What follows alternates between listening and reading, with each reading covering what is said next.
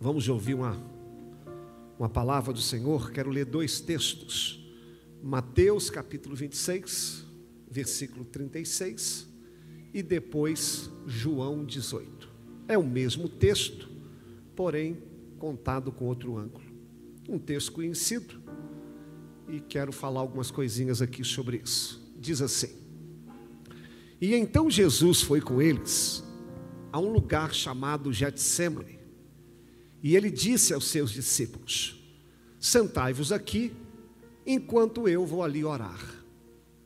E levando consigo Pedro e os dois filhos de Zebedeu, que é Tiago e João, ele começou a entristecer-se e angustiar-se. E então lhe disse: A minha alma está triste até a morte. Ficai aqui e vigiai comigo. E adiantando-se um pouco, prostrou-se com o rosto em terra e orou, dizendo: Meu pai, se é possível, passa de mim esse cálice. Todavia, não seja como eu quero, mas como tu queres. E voltando-se para os discípulos, achou-os dormindo. E ele disse a Pedro: Assim nem uma hora pudestes vigiar comigo?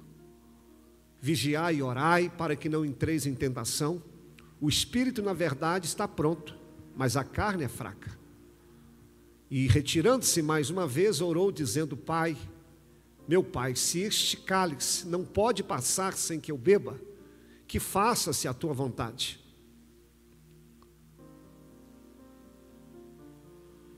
Versículo 43. E voltando-se outra vez, achou-os dormindo, porque os seus olhos estavam carregados. E deixando-os novamente, foi orar a terceira vez, repetindo as mesmas palavras. Agora, João capítulo 18, é o mesmo texto, como eu disse. João capítulo 18.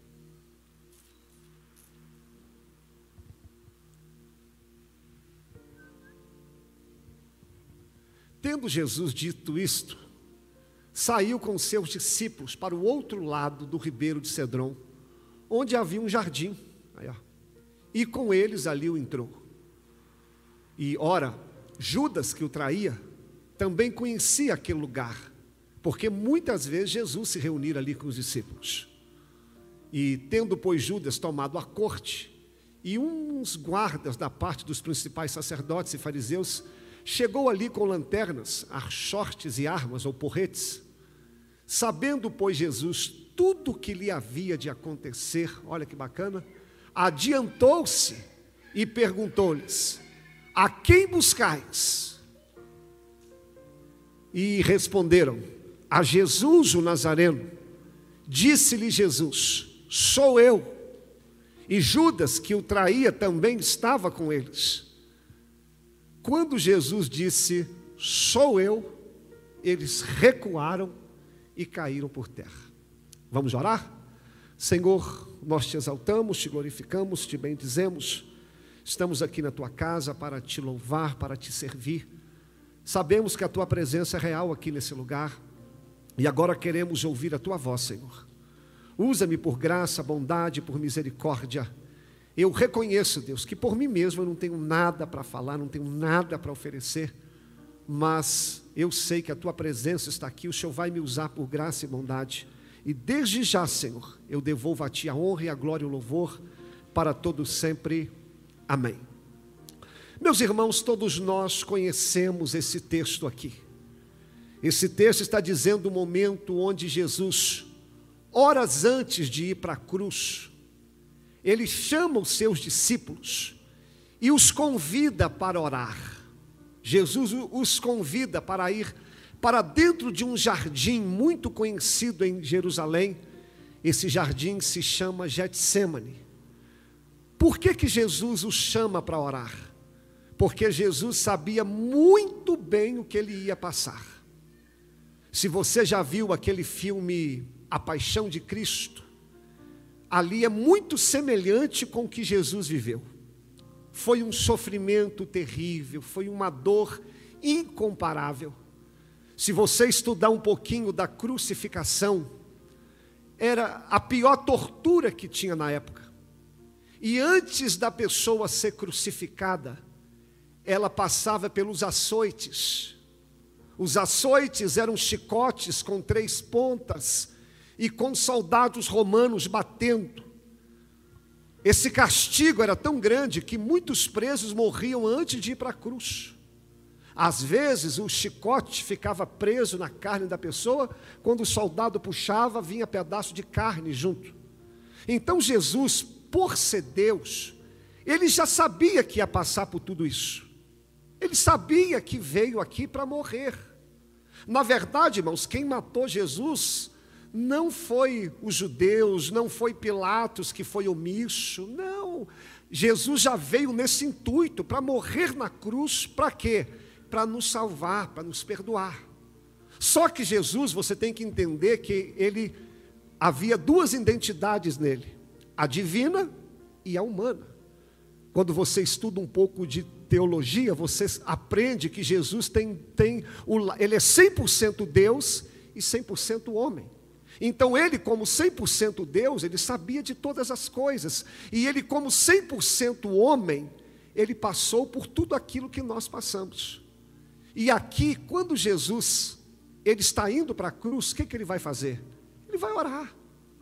Ele chama os seus discípulos e nessa oração, a Bíblia diz que ele estava tão angustiado, mas tão triste. A minha Bíblia diz que ele angustiou-se até a morte. A minha tradução diz que ele fala assim: a minha alma está profundamente triste. Se Jesus passou por isso, irmãos, quem de nós não vai passar? Às vezes, as batalhas da vida, as lutas, os problemas, vai fazer com que a gente se sinta assim. A alma fica angustiada, os problemas batem a porta, nos faltam as forças. Às vezes a gente vai ficar assim. E a dor foi tão grande que Jesus ele chega a orar: Pai, se possível, afasta de mim esse cálice. Quem de nós aqui nunca falou isso, Senhor? Passa de mim, eu não estou aguentando. Está é, ruim. Mas ele termina dizendo: Mas que seja feita a tua vontade, não a minha. Mas ficar angustiado, nós vamos ficar. Mas o que, que a gente faz quando viver momentos assim? Primeiro, irmãos, não precisa ter vergonha. Não precisa achar que é pecado. Não precisa achar que você é fraco, porque se Jesus teve coragem de falar, a minha alma está profundamente triste, então não tem erro nenhum você assumir que de vez em quando você está mal. Sabe esse evangelho aí de super-homem, que crente não fica doente, que crente não pode perder, que crente vai viver nas nuvens? Isso não existe, é mentira. Tem dia que você está mal, tem dia que você chora, tem dia que você está para baixo. Então, não precisa ter vergonha disso. Segundo, o que, que Jesus faz? Ele não se isola. Ele está mal, ele está com a alma triste, mas ele chama três dos seus discípulos e diz: Ó, oh, vão comigo orar. Jesus tinha quantos discípulos? Doze, no mínimo doze, né? Mas repare que ele não falou para os doze. Por quê? Nem todo mundo está preparado para saber das suas lutas. Então, ainda que você tenha pessoas íntimas, pessoas próximas, nem sempre você pode contar para todos. Mas para algumas pessoas você tem que falar, você tem que falar, gente, eu estou mal, me ajuda, me socorre. Eu, como pastor, irmãos, eu tenho pessoas, amigos pastores, amigos de confiança que eu posso falar, eu estou mal. Você me ajuda aí. Porque quando você está mal, o que, que o diabo quer fazer contigo? Ele quer que você se isole, ele quer que você não fale nada, ele quer que você pare de vir à igreja, ele quer que você afaste de tudo. Não, você não pode se isolar, você não pode carregar esse fardo sozinho. E terceiro, que, que Jesus faz? Ele vai orar. Irmãos, a, a oração ajuda a gente a aliviar a alma. A oração faz com que você fale com Deus tudo aquilo que está no seu coração, tudo aquilo que está te angustiando. A oração, irmãos, ela tem um poder fora de série. Mas a gente está angustiado, a gente não ora, a gente não vai para o quarto falar com Deus, a gente vai carregando esse peso, sendo que eu aprendi, irmãos, a, a quando eu estou mal, eu vou orar. Mas entenda, a oração ela não vai te livrar dos problemas sempre. Jesus orou, mas ele fugiu da cruz. A cruz foi livre dele? Não. Jesus orou, mas ele foi livre dos açoites? Não. Daniel orou, mas ele foi livre das, da cova dos leões? Não, porque a oração não vai te isentar das lutas. Pastor, se não vai isentar das lutas, por que, que eu oro? Porque a oração vai te fortalecer, a oração vai te capacitar. Você vai encarar essa luta de cabeça erguida. Tem gente aqui, irmão, precisando de orar, precisando de falar com Deus. Não é colocar no Facebook, não é falar para todo mundo, é dobrar os seus joelhos e abrir seu coração para aquele que pode resolver a tua situação. E a última coisa que Jesus faz quando ele está angustiado, ele está mal, ele, tá, ele sabe do que vai passar, ele está ajoelhando, mas ele fala assim: que seja feita a vontade de Deus. Eu gosto disso, porque ele sabe que vai passar a luta, mas ele não se entrega, ele não corre, ele não foge, ele encara de cabeça erguida, ele vai para cima do problema, e é isso que nós precisamos, irmão. Nem sempre a gente ora porque quer, nem sempre a gente vem para a igreja porque quer, nem sempre a gente sobe no altar porque quer, a gente faz isso por causa de um propósito, a gente faz isso por causa de um plano de Deus, a gente faz isso porque não pode parar, não pode desanimar, apesar das dores, não se entrega, porque Deus vai te fortalecer. Quem sabe eu vim pregar, pode aplaudir o nome do Senhor. Quem sabe eu vim pregar para alguém aqui? Quem sabe eu vim pregar para alguém aqui nessa noite, você sabe de, de tudo que você vai passar, as lutas estão difíceis, e o diabo está dizendo: desiste, para, entrega os pontos, mas nessa noite você vai dizer: Pai, que seja feita a tua vontade. Eu não vou parar, eu não vou entregar o ministério, eu não vou sair da igreja, eu não vou recuar, eu vou continuar lutando, porque eu sei que grandes coisas Deus tem para realizar na minha vida.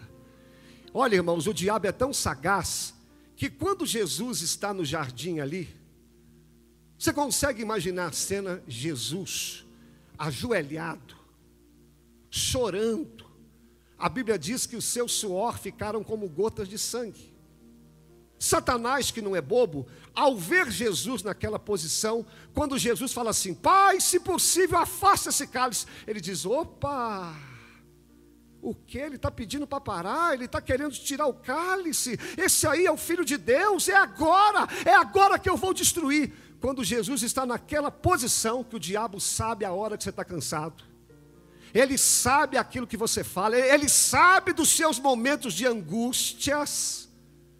Quando ele vê que Jesus está no chão prostrado, ele aciona a guarda. Aí, irmãos, vem toda a guarda para prender Jesus. Por quê? Jesus estava no chão. Só que quando os guardas vieram prender Jesus, eles encontram Jesus em pé, recomposto, firme. E quando os guardas vieram para cima dele, Jesus disse: Quem que vocês estão procurando?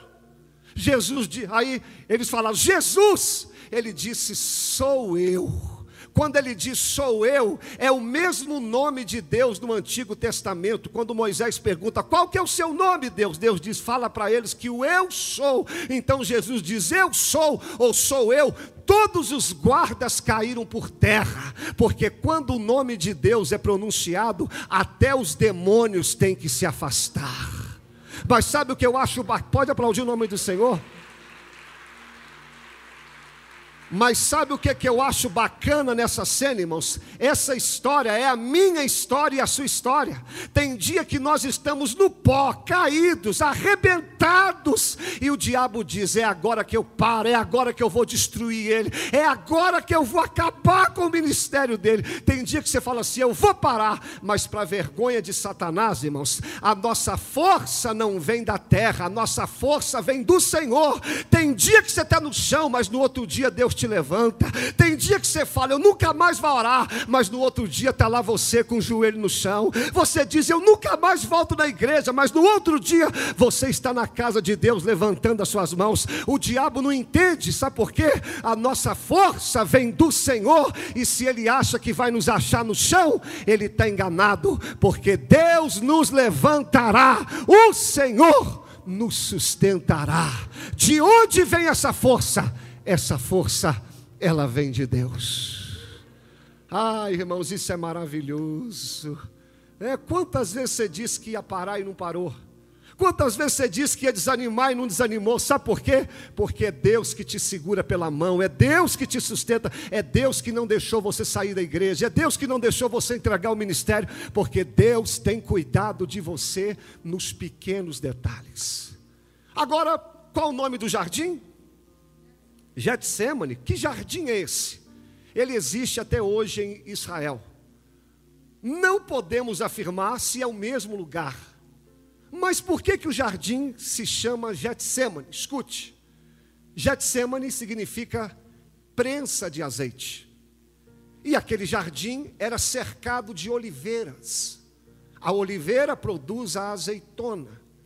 E ele chama Getsemane porque você pegava as azeitonas no pé e esmagava elas. Como que se esmagava a azeitona? Você pegava uma pedra enorme, colocava a azeitona em cima. Aí você vinha com uma pedra, a azeitona era esmagada e ela saía um líquido. Esse líquido era usado para coisa fina. Aí quando você achava que já estava bom, você colocava uma outra pedra e ela que liberava um outro tipo de óleo. Quanto mais pedra colocava, mais óleo a azeitona produzia. Por isso que se chama prensa de azeite. Getsemane, pastor, então por que, que Jesus foi ali? Simples, Jesus foi naquele lugar, porque quando ele estava naquele jardim, ele estava sendo pressionado, ele estava sendo apertado, ele estava sendo moído, ele estava sendo diminuído. Para quê? Para que a essência de Deus, para que algo de bom dentro da vida dele pudesse sair, pudesse ser apresentado ao mundo. E aqui eu entendo por que, que Deus permite algumas tribulações. Por que, que Deus permite alguns Getsêmanes em nós? Por que, que Deus permite algumas crises que parece que vai te esmagar, parece que vai te afundar? Certamente tem gente aqui nessa noite que se perguntasse: como é que está a sua luta? Pastor, está me esmagando, está me apertando, está me diminuindo. Mas eu aprendi que o Getsemane, meu amigo, não é para acabar com a azeitona, não é para diminuí-la, é para fazer sair dela aquilo que ela tem de melhor. As provas não são para diminuir, as provas é para revelar aquilo que tem dentro de você. As provas é para fazer você crescer, é para fazer você melhorar. Olha, irmão, não reclama das prensas que Deus coloca sobre você, porque a gente só cresce no aperto. É, de, é apertando a garapa, que, é a cana que sai a garapa, é apertando a laranja que sai o suco. Você está vendo porque Deus permite você ser apertado às vezes, irmãos? Às vezes eu olho para trás, eu vejo as lutas que eu já passei que eu não queria passar. Mas hoje que o tempo passou, eu entendo, era o meu Getsemane, era Deus me apertando, me espremendo, para fazer de mim um homem a quem eu sou hoje. E eu sei que você está sendo exprimido, eu sei que você está sendo apertado, mas Deus te trouxe aqui para dizer: estou te apertando, mas vai sair uma coisa boa. Estou te apertando, mas eu estou fazendo você crescer. Eu estou te apertando, é porque eu sei que tem coisa boa a ser revelada dentro de você. Não reclama dos apertos. E dentro dessa área da oliveira, você lembra daquela oração de Abacuque? Onde ele diz assim: ainda que a figueira não floresça, aí tem uma parte assim, e o produto da oliveira minta. O que, que é produto da oliveira mentir? Escute isso aqui. Os produtores da época, que tinham suas oliveiras, eles olhavam para o pé e via que o pé estava carregado. E quando eles olhavam para aquela azeitona, eles falavam assim: agora esse ano vai ser uma colheita boa. Olha o tamanho dessas azeitonas, essa azeitona aí, rapaz, quando ela for espremida vai me dar óleo, e se me dá óleo eu vou prosperar. Só que quando eles pegavam algumas azeitonas, apesar de estar bonita, apesar de estar vistosa, tinha azeitona que ao ser colocada na prensa, ao ser apertada, não saía nada, só tinha casca. Aí eles falaram: o produto da oliveira, por que mentiu? Só tinha aparência. Sabe por que, que Deus permite algumas provas? Para ver que o que você tem é só casca, é só aparência, ou se tem coisa boa aí dentro de você. O que, que tem aí? Tem casca ou tem azeite aí dentro? Que, que tem dentro de você? É só casca, é só aparência? Ou eu estou falando com azeitona aqui que tem azeite, que o diabo pode espremer, que vai sair coisa boa? Mas eu sei que aqui nessa noite eu estou falando para as azeitonas verdadeiras. Pode vir um aperto, pode vir a luta, mas você não vai sair da igreja, você vai permanecer fiel, você vai permanecer louvando a Deus. Você quer ver um exemplo bíblico? Você lembra de Jó? Jó, no capítulo 1 do seu livro, o diabo chega para Deus e fala assim: Deus, você acha que Jó te serve? Serve nada. Aquilo é uma azeitona falsa.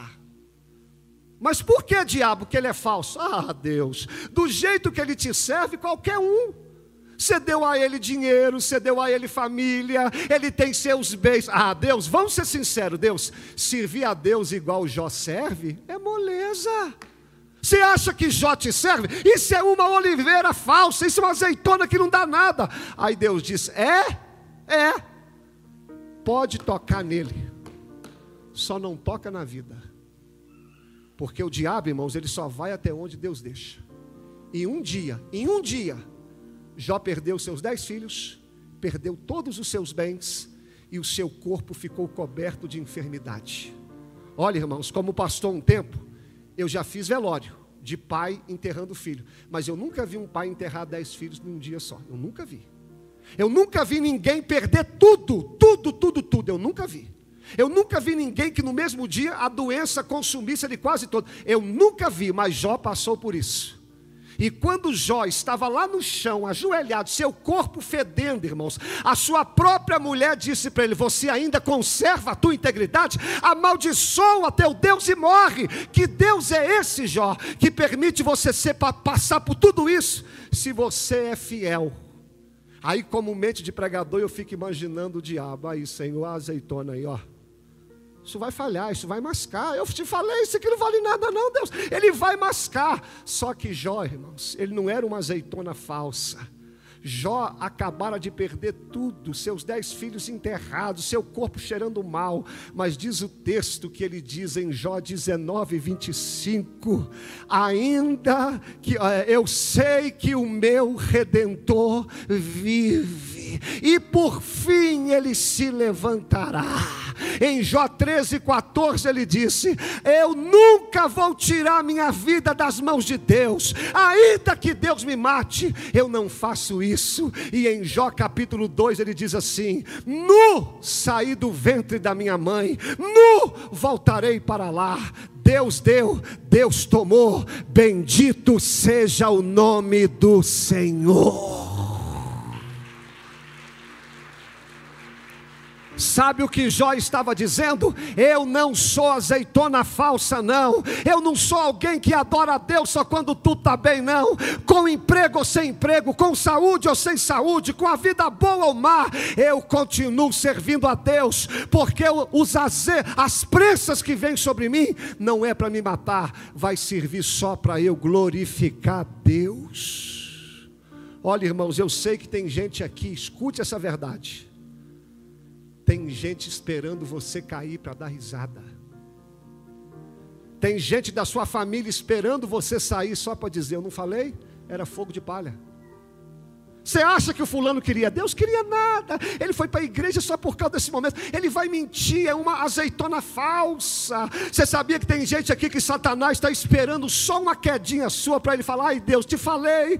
Só que para vergonha de Satanás, irmãos, a gente não vai mentir, a gente não vai falhar, a gente vai continuar na presença de Deus, porque é de Deus que vem a nossa força, é de Deus que vem a nossa esperança. Você não vai mentir. Se tiver alguma azeitona verdadeira aí, será que você pode por 30 segundinhos começar a glorificar o nome do Senhor para envergonhar Satanás, porque você não é oliveira falsa, você é azeitona que vai produzir. Será que você pode por 30 segundinhos aí glorificar o nome do Senhor, adorar aquele que tem te sustentado, adorar aquele que tem te guardado? Você não vai falhar a terceira e última, a terceira e penúltima revelação do texto. Por que que teve que ser dentro de um jardim? Por que que Jesus teve que passar por ali pelo jardim? Eu te falo por quê. Porque quando Deus fez o homem, onde Deus colocou o homem? Dentro de um jardim. E naquele jardim perfeito, o primeiro Adão caiu. Satanás passou uma lábia nele, irmão. O homem tinha direito a tudo. Deus só falou: está vendo essa árvore aqui? Não, não toca nela. E o diabo jogou uma conversa: ah, você vai ser igual Deus, você pode comer. Irmão, se tem uma coisa que o diabo quer fazer conosco, é querer fazer você pensar que você pode ser como Deus, que você é independente. Aí você conhece a história: Adão desobedece, a Eva come a fruta, depois Adão come também, e veio a confusão que nós estamos enrolados até hoje. Eu imagino que naquele jardim do Éden, irmãos, o diabo saiu dali rindo de ponta a ponta. Esse aí é o bonequinho que você fez, Deus? Esse, esse aí que falou que, que me. Ah, nunca, ó, molezinha, molezinha. E tem mais, Deus, eu derrubei ele na sua casa. Então, gol no campo do adversário vale dois. Ah, derrubei na sua casa, derrubei o seu, o seu bonequinho na sua casa. Ai, irmão, mas ninguém enrola Deus, não, filho. Ninguém engana Deus. Aí, quando Jesus veio aqui, ele é o segundo Adão. Aí, Jesus agora pisa dentro de um jardim. E ele se encontra com Satanás ali espiritualmente falando. Quando eu olho para o primeiro jardim, eu vejo o quão a nossa natureza é falha, como nós caímos facilmente. Mas quando eu olho para o segundo jardim, eu vejo Jesus me ensinando que vale a pena a gente lutar até o final. Eu vejo que o espírito pode triunfar sobre a carne eu vejo que as propostas de Satanás não vão entrar em você, porque o Senhor tem colocado uma promessa muito maior no seu coração. E eu usei uma frase aqui há uns meses atrás dizendo: nunca troque uma promessa por uma proposta. Segundo, quando eu olho para o primeiro jardim, eu vejo o estrago que o pecado pode fazer na vida de um homem, irmãos. Olha o que aconteceu no primeiro jardim, olha que confusão que virou. E eu vejo também que não importa o lugar que você está, o que importa é se você tem caráter ou não, porque Adão pecou no melhor lugar da terra.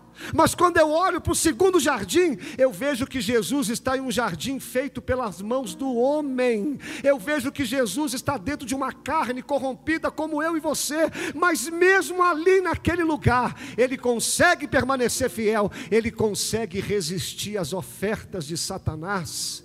E a última coisa que eu vejo nesse jardim, irmãos, como eu disse, no primeiro jardim, eu consigo ver Satanás sorrindo, debochando, eu venci, eu triunfei. Mas quando chega no Getsemane, irmão, quando Jesus ele faz aquela oração, ele sai dali de cabeça erguida, ele está dizendo: Satanás, agora quem vai triunfar sou eu, agora quem vai vencer sou eu, porque aqui você não está falando com o primeiro Adão, não, aqui você está falando com o segundo Adão aqui sou eu, eu que vou esmagar a tua cabeça.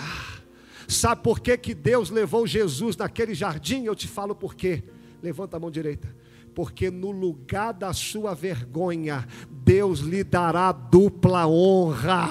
No lugar aonde você foi envergonhado, Deus te levará lá, exaltado para glorificar o nome do Senhor. No lugar aonde o diabo te deu uma rasteira, é o lugar aonde Deus vai te exaltar e você vai celebrar o nome dele. Será que você pode dar uma forte salva de palmas a Jesus? Pastor, o que, é que você quer dizer? Olha dentro dos olhos do pregador. Você sabe aquele lugar que o diabo te envergonhou? Você sabe aquele lugar que Deus, onde o diabo te humilhou? Você tem vergonha até de lembrar. Deus está dizendo: Eu vou te dar uma oportunidade, eu vou te levar lá. Mas agora você não vai fazer como antes, eu vou te levar lá cheio do meu espírito e você vai glorificar o meu nome, você vai exaltar o meu nome, para o diabo saber que a gente pode até cair, mas Deus é Deus que nos levanta. Irmãos, isso aqui é profético para algumas pessoas. No lugar da tua vergonha, Deus vai te levar exaltado lá. E agora eu termino essa palavra. Até o momento eu falei de Jesus. Agora eu queria que você tirasse o foco de Jesus e colocasse nos discípulos aqueles homens que andaram com Jesus três anos e meio. Olha para cá, três anos e meio. Eles viram Jesus fazer tanta coisa. Na cabeça daqueles homens, Jesus era aquilo que ele tanto esperava. Jesus era o Salvador, aquele que poderia mudar a vida deles, como de fato mudou. Só que quando eles pisam naquele jardim, presta atenção. Vamos imaginar a gente sendo um, um daqueles doze. Aqui é o jardim, tudo escuro a lua cheia. Eu estou ali, um frio bate na barriga, e eu vejo Jesus ali orando. Eu não consegui orar. Quando eu olho para aquele jardim, eu vejo algumas coisas. Primeiro, eu vejo Judas, um homem que estava comigo três anos e meio, um homem que foi escolhido por Jesus, um homem que Jesus lavou os pés dele. Um homem que foi usado por Deus grandemente ao chegar naquele jardim, ele vira para Jesus e faz isso, ó. E Jesus disse assim: Amigo. Irmãos, isso deve ter doído em Judas. Jesus indo traí-lo, Jesus o chama de amigo. Sabe o que, é que eu vejo dentro desse jardim? Eu vejo que muitas vezes aquele que anda comigo vai me trair. Nesse jardim eu vejo, irmãos, que todos nós aqui estamos sujeitos à traição. Pessoas que você ama, pessoas que comem no seu prato, pessoas que um dia você estendeu a mão, pessoas que um dia você confiou você deu um voto de confiança, você ajudou a pessoa no momento que ela mais precisava. E de uma hora para outra, aquela pessoa com um beijo, ela te trai. Uma pessoa que diz: estamos juntos, mas na primeira oportunidade, ela virou as costas para você. E eu sei que aqui nessa noite o Espírito Santo não iria me dar essa palavra, se não tivesse gente aqui convivendo com a traição. Até hoje a sua alma sangra, até hoje você não entende porque teu marido te traiu. Até hoje você não entende que o filho que você criou com tanto amor, hoje ele não fala um bom dia com você, hoje nem na igreja ele quer saber mais.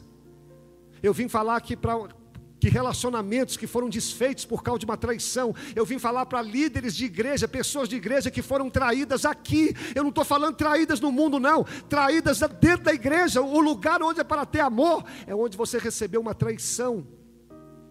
E quando eu olho para esse jardim, eu vejo que a gente não está imune a isso. Segundo, quando eu olho para dentro de, que desse jardim, eu consigo ver as minhas fragilidades. Por quê? Horas antes, Jesus disse assim: Eu vou morrer. Aí Pedro falou assim: Senhor, eu vou contigo até o final. Mas quando eu chego dentro desse jardim, o mesmo Pedro que disse que ficaria até o final, irmãos, ele não consegue orar uma hora. Sabe por que, que eu me vejo dentro desse jardim? Porque eu me vejo como Pedro. Às vezes eu queria ser mais fiel, eu queria ser mais que dedicado, Às vezes eu queria orar mais, eu queria buscar mais a Deus, mas quando eu me vejo dentro desse jardim, eu falo, Senhor, eu preciso mudar, eu preciso melhorar, eu quero mais, mas às vezes eu não consigo. E como eu já disse aqui diversas vezes, esses três homens aqui, se você ler Lucas capítulo 5, eles ficaram a noite inteira pescando para a pescaria deles. Então, para a pescaria deles, eles ficam a noite inteira, mas para Jesus, eles não podem fazer uma hora. E a gente faz isso. A maioria aqui trabalha 12, de 8 a 12 horas por dia, porque é para a sua pescaria, mas para Deus você não consegue ficar uma hora. Você tem o seu lazer e tem que ter, mas para as coisas que te agradam, você fica a noite inteira, mas para Deus você não fica uma hora. Esse jardim me envergonha, irmãos. Esse jardim também me faz ver que, como Pedro, quando alguém foi prender Jesus, sabe o que Pedro fez, irmãos? Pedro pegou uma espada e ele deu para matar, irmãos.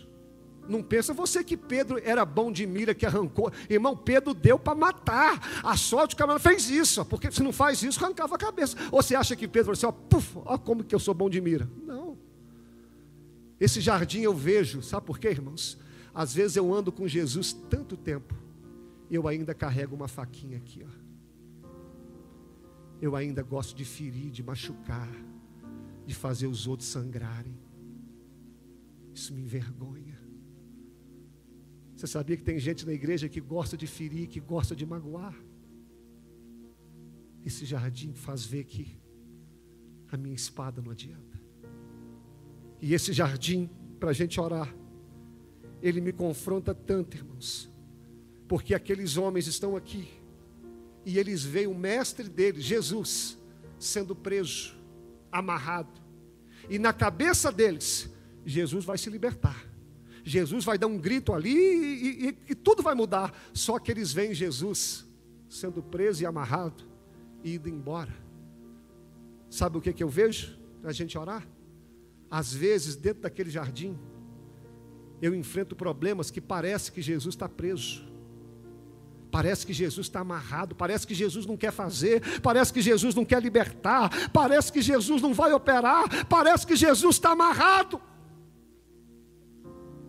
E eu sei que tem pessoas aqui nessa noite enfrentando o mesmo problema há muito tempo. Aí você pensa, agora vai, agora a porta abre, agora a cura chega, agora a vida muda. Mas quando você olha para Jesus, parece que Jesus está lá. Não vai acontecer. Não vai. Mas o que é bacana no texto, e eu concluo aqui, naquele jardim, no lugar onde eu vejo as minhas falhas, onde eu sou traído, onde eu vejo que a minha espada às vezes está comigo e não resolve nada, no lugar onde parece que Jesus está amarrado. Quando aqueles homens chegarem, irmãos, diz o texto que primeiro Jesus se antecipou a eles. Ai, sabe o que é bacana, irmãos? Pode parecer que Jesus está amarrado, pode parecer que Jesus não vai fazer nada, apesar das minhas falhas e das minhas fraquezas, diz o texto que Jesus se antecipou, colocou na frente dos discípulos e disse: É a mim que vocês estão procurando, pode deixar os meus discípulos ir embora. Sabe o que, que Deus me manda te dizer? Pode parecer que ele está amarrado, pode parecer que ele está preso, mas ele ainda está à tua frente, ele ainda te protege, Ele ainda te guarda, Ele ainda é o teu redentor e Ele ainda continuará pelejando as tuas batalhas e pelejando as tuas guerras. Ah, irmãos, eu falo isso aqui, meu coração se alegra, porque ele não está morto, ele não está amarrado, ele não foi levado porque os guardas venceram ele, ele não foi levado porque ele foi fraco, não, ele foi levado por causa de um plano maior, por causa de um propósito maior. As lágrimas aqui no Getsemane darão lugar ao sorriso que vai acontecer três dias depois. Então aguenta essas lágrimas, segura essas lágrimas, porque tem coisa grande da parte de Deus esperando, tem coisas maiores de Deus te aguardando ali na frente. Vale a pena você permanecer neste jardim, apesar das suas dores. E diz o texto, irmãos, que Jesus sabia de todas as coisas. O texto em João diz: e ele sabendo de tudo, ele sabe, irmãos, ele sabe do que vai acontecer, ele sabe das suas dores, ele sabe das suas lágrimas, e nunca se esqueça, nunca se esqueça, olha para mim, foi ele que te levou aí, não foi o diabo, não, foi Deus. Para que que eu nasci nessa família? Por que, que Deus me levou para esse lugar? Foi Deus. Um plano Ele tem, um propósito Ele tem, e ali Ele estava se entregando por nós. E eu concluo dizendo: naquele jardim, lá está Malco, com a mão na orelha, sem orelha, a orelha no chão. Pedro com a espada ensanguentado. Se Jesus não coloca a orelha do homem no lugar, irmão, os discípulos estavam fritos. Sabe por quê? Todos eles estavam esperando só um erro dos discípulos. Eles poderiam falar: aí, seus seguidores. Você fala que eles são inofensivos, olha aí, arrancou a orelha do homem. Agora, por causa disso, todos vocês serão condenados. Irmãos, os discípulos estavam debaixo de olhares. E às vezes, escute, por causa de um Pedro sanguíneo, todo mundo sofre.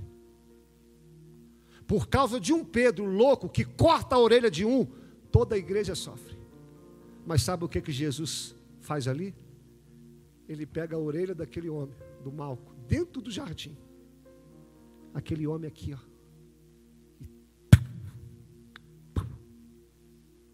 Jesus colocou as coisas no seu devido lugar. Eu vou liberar essa palavra para você. A partir de hoje, se você permanecer nesse jardim, o Senhor vai colocar as coisas no seu devido lugar aquilo que era para te envergonhar, aquilo que era para te destruir, Jesus está dizendo: Eu estou colocando as coisas no lugar. A partir de hoje eu vou mexer aqui, eu vou mexer a colar, mas você não vai ser destruído nesse lugar, porque eu sou Deus que cuida, eu sou Deus que reparo, eu sou Deus que faço milagre, eu sou Deus que estou cuidando de você. Olha para mim, pode aplaudir o nome do Senhor. Olha para mim. Quem sabe, irmãos, você chegou aqui, quem sabe? Sua vida está uma bagunça. As coisas tudo de um lado e para o outro, casamento bagunçado, vida financeira bagunçada, e o ministério bagunçado, sua vida está de ponta cabeça, não está entendendo nada. E o Senhor marcou um encontro comigo, com você, para dizer: Eu te levei no Getsemane para mostrar a sua fraqueza, para mostrar que você é falho, mas eu estou com você. Se você permanecer fiel, se você permanecer comigo, eu, o Senhor, colocarei as coisas no lugar. Então guarda essa palavra aqui. Quando as coisas vierem te entristecer, vai orar. Não se isola não. E mesmo com a alma sangrando, prossiga a sua caminhada. Entenda que o Getsemane não é para te matar. Você é pressionado para você crescer. E tem muitas pessoas que querem dizer: ele falhou, ele errou. Mas você não vai falhar. Você vai continuar, irmãos, às vezes com lágrimas nos olhos, mas adorando e na presença do Senhor, porque você é uma azeitona fiel a Deus. E terceiro, é no jardim que você errou, é no jardim que Deus vai te levar no lugar da tua humilhação, Deus dará dupla honra. E quando você vê as suas fraquezas, não se esqueça que o Senhor está cuidando de você. Ele vai colocar as coisas no seu devido lugar. A gente vai cantar um louvor agora. E eu vim pregar para algumas pessoas, espera só um pouquinho, Grace. Eu vim pregar para algumas pessoas que estão dentro desse jardim. Você está sendo pressionado, apertado, você não está entendendo nada. Você chegou aqui até dizendo, pastor, é que você vai me desculpar, mas não estou aguentando. E essa mensagem de hoje, ela vai dar uma reviravolta na sua vida. Tem gente aqui que a prensa está tão grande que você não está aguentando adorar a Deus faz tempo. Mas nós vamos cantar um louvor agora. E para vergonha do diabo, a gente vai cantar agora, a gente vai exaltar o nome do Senhor, vai glorificar, mesmo debaixo das prensas, porque a, a vida do servo de Deus se resume em duas frases: Pai, se possível, passa de mim. Ponto e vírgula. Mas que seja feita a tua vontade e não a minha. Se você está fazendo a tua vontade, me desculpa, você não está servindo a Deus. Porque a vontade de Deus ela é boa, perfeita e agradável. Mas às vezes a gente chora, sangra. Mas vale a pena fazer a vontade de Deus. Vem aqui o louvor, a igreja de pé, aplaudindo o nome do Senhor Jesus.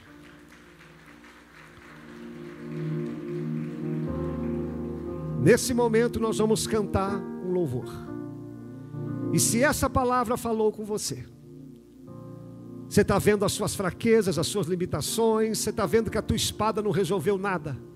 Ah, é agora que Jesus vai operar. Se tem alguém aqui, irmãos, que as coisas estão fora do lugar, as coisas estão mais para lá que para cá. Enquanto nós cantamos, eu tenho certeza que Deus já está operando, Deus já está trabalhando. Tem gente aqui, irmão, que vai ter que ajoelhar, vai ter que chorar e falar: Senhor, socorre-me. Mas pode ter certeza que aquele que te colocou no jardim é ele que vai pelejar as suas guerras. Vamos cantar? Pode ficar à vontade? Agora é só você e o Senhor. Vamos cantar. Vamos falar com Deus.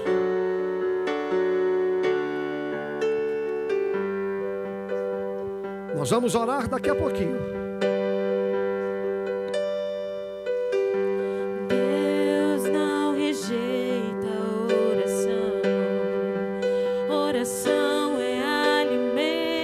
Olha a letra desse louvor.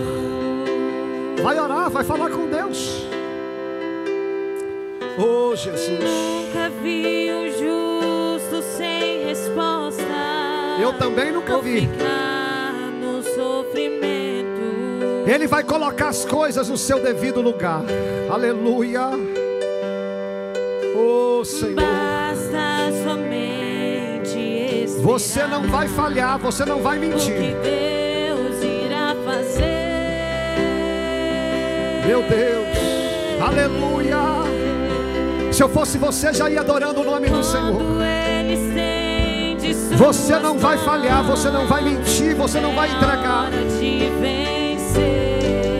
Então louve. Então.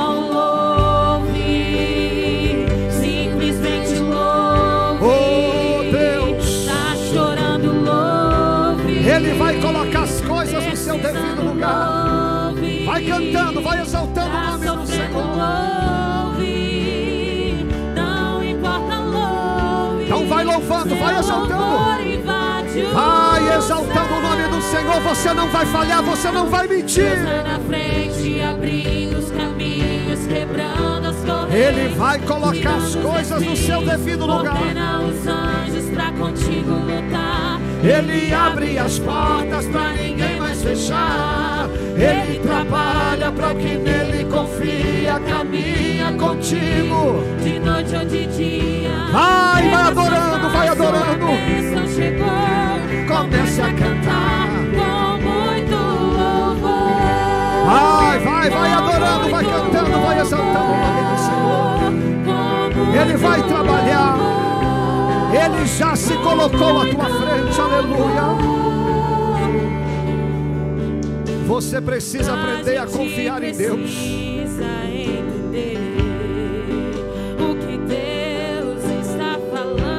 Olha o que Deus está falando com você aqui nessa noite. Quando Ele está em silêncio, irmãos, Ele não está parado. Ele está se antecipando. É porque está trabalhando. E o que é que você tem que fazer agora?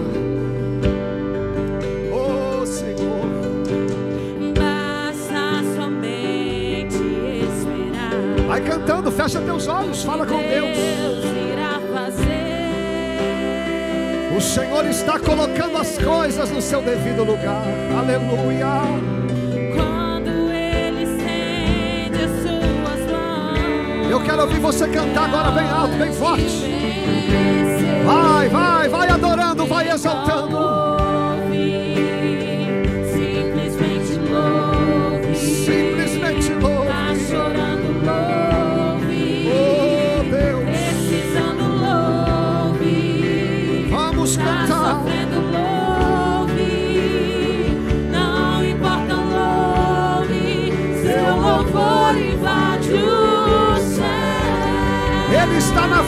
Ele está cuidando de tudo. Abrindo os caminhos, quebrando as correntes, tirando os espinhos, Ordena os anjos para contigo lutar. Ele abre as portas para ninguém mais fechar. Ele trabalha para o que nele confia. Caminha contigo de noite ou de dia. Erga as tuas mãos. Sua bênção chegou, louvor. É com muito louvor. Com muito louvor. Mais uma vez o refrão. Com muito louvor.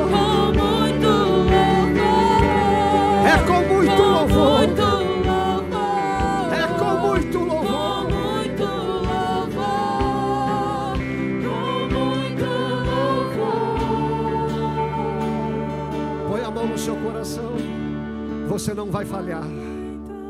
Você não vai mentir, meu amigo. Você não vai falhar nessa hora. Eu sei que o diabo está dizendo ele vai cair, ele vai afastar da igreja, ele vai murmurar agora. Isso é azeitona falsa. É só colocar ele na prensa que ele revela quem ele é. Mas você não é azeitona falsa, meu amigo. Você vai permanecer na presença de Deus, você vai permanecer fiel, porque Deus tem te sustentado, Deus tem firmado os seus passos. Você vai dizer como Jó: Eu sei que o meu redentor vive, eu sei que Deus se levantará, Ele está cuidando de nós. Eu sei que a prensa está doendo. Eu sei que a situação não está fácil, meu amigo, mas agora é hora de orar. Agora é hora de prosseguir o caminho com lágrimas nos olhos, porque essa prensa não é para te matar, é para extrair o azeite que tem dentro de você. Às vezes, dentro desse jardim, eu vejo quão falha eu sou, eu vejo as traições que eu já recebi, eu vejo que a minha espada não resolve nada. Parece que Jesus está amarrado, parece que Jesus está preso. Mas é nesse jardim que você vai ver Jesus se adiantando. É nesse jardim que você vai ver Jesus dizendo: Eu morro, e eles ficam livres. É nesse jardim que você vai ver o sobrenatural de Deus. Pedro, ele vai colocar as coisas no lugar, ele vai resolver aquilo que você tentou estragar. Tem pessoas aqui que com uma espada estragou tudo. E Jesus está dizendo: Eu vou resolver, eu vou dar jeito, eu vou trazer sua família para cá de novo, eu vou restaurar aquilo que está longe, eu vou trazer de volta aquilo que caiu, eu vou colocar as coisas no seu devido lugar.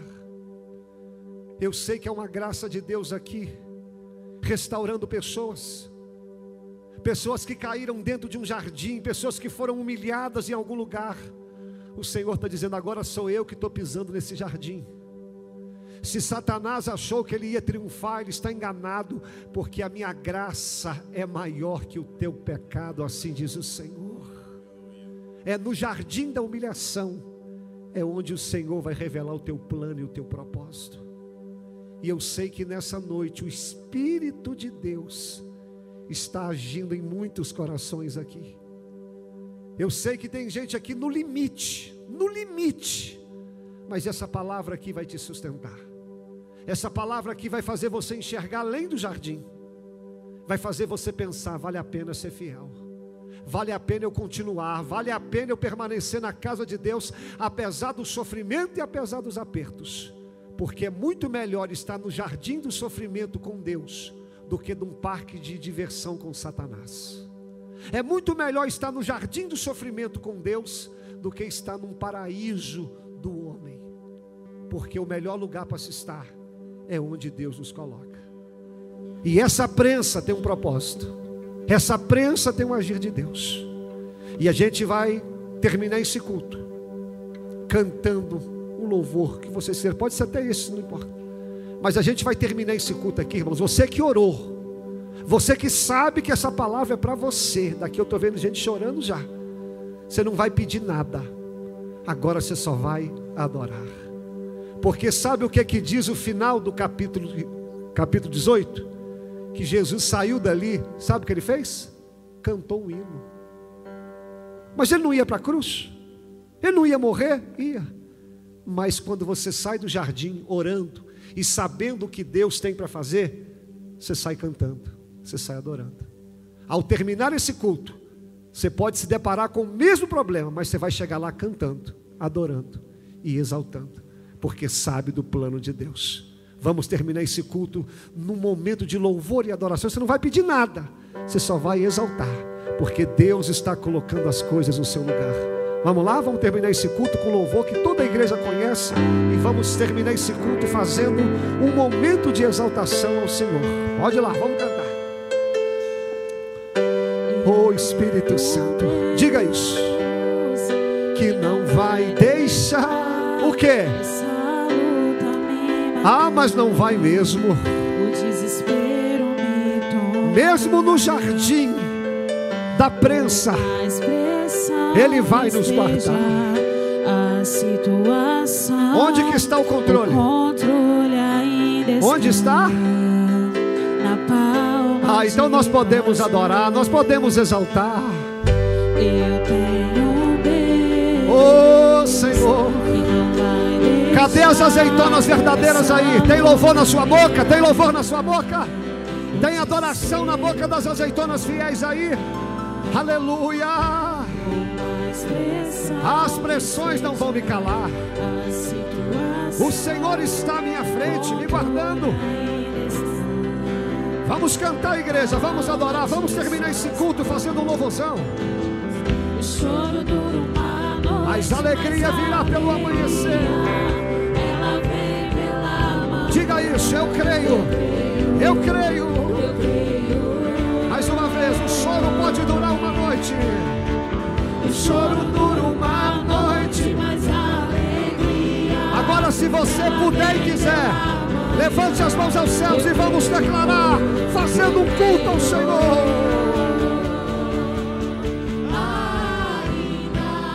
Que a figueira não floresça, e não haja fruto na você não vai mentir.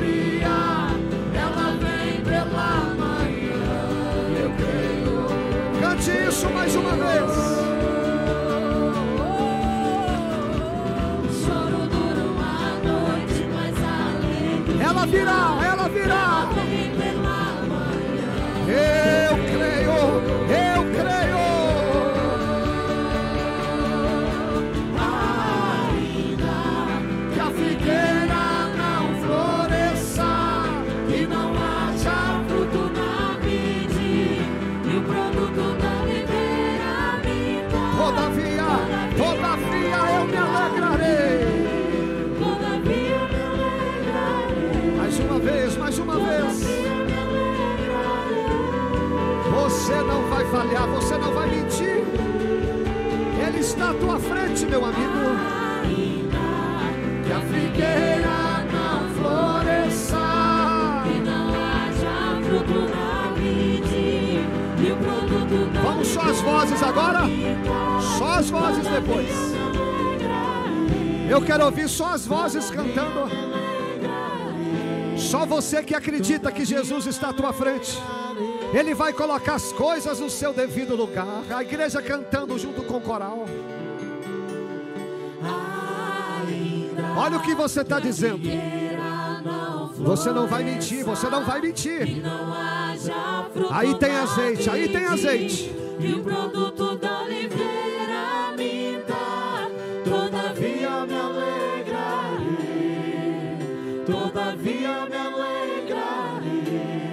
toda a banda agora para encerrar? Com toda a banda agora para encerrar, para encerrar. Ah, Senhor, Ainda que a figueira não floresça não haja fruto na vide, e o produto da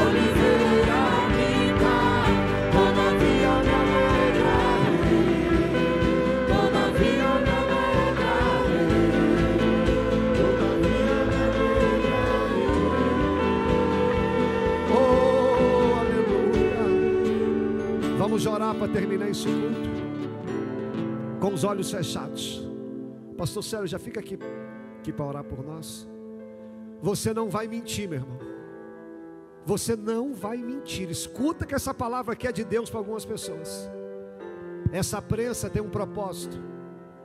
Esse jardim tem agir de Deus por trás. O que o diabo quer é que você fale, é que você pare de crer, que você desanime. Mas para vergonha de Satanás, nós estamos aqui na casa de Deus. Ele vai nos fortalecer. Apesar das nossas falhas, das nossas fraquezas, nós temos um Deus que se antecipa. Ele morre por nós, ele peleja as nossas guerras e ele vai colocar as coisas no seu devido lugar. Vamos orar, vamos falar com Deus. Paz do Senhor, igreja. Senhor meu Deus, obrigado, Pai, por ter deixado o Espírito Santo Consolador para nos guiar, Senhor meu Deus, para nos ensinar o bom caminho, ó Pai, para nos sustentar, Pai. Obrigado, Senhor meu Deus, pela tua palavra que nos sustenta a cada dia, Senhor meu Deus, nos aprimorando, nos fazendo, Senhor meu Deus, reconhecer que nós somos fracos, ó Pai, e que nós necessitamos da tua presença, que nós necessitamos do teu Espírito Santo, Pai, que nós necessitamos, Pai, desta comunhão que nós temos aqui hoje, uns com os outros, ó Pai.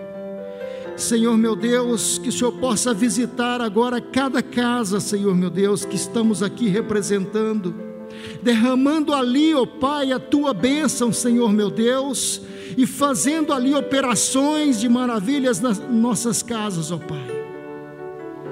Entra nos nossos corações, nos corações das nossas famílias, ó Pai, e traga transformação, Senhor. Senhor meu Deus, Estamos gratos até aqui por tantas bondades o Senhor tem feito nas nossas vidas, ó Pai. Senhor meu Deus, por nos fortalecer a cada dia nos momentos de fraqueza, Senhor, e nos trazer aqui, Senhor, sãos para te adorar, para te louvar, Pai.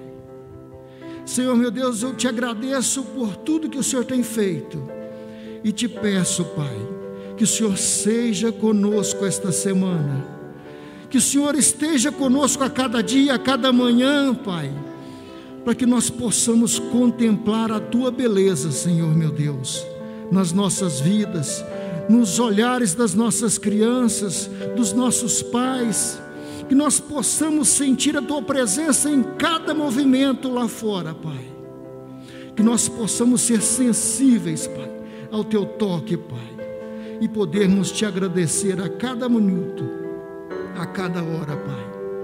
Senhor meu Deus, que o Senhor nos leve às nossas casas, aos nossos lares, Pai, com os teus anjos nos protegendo, Pai.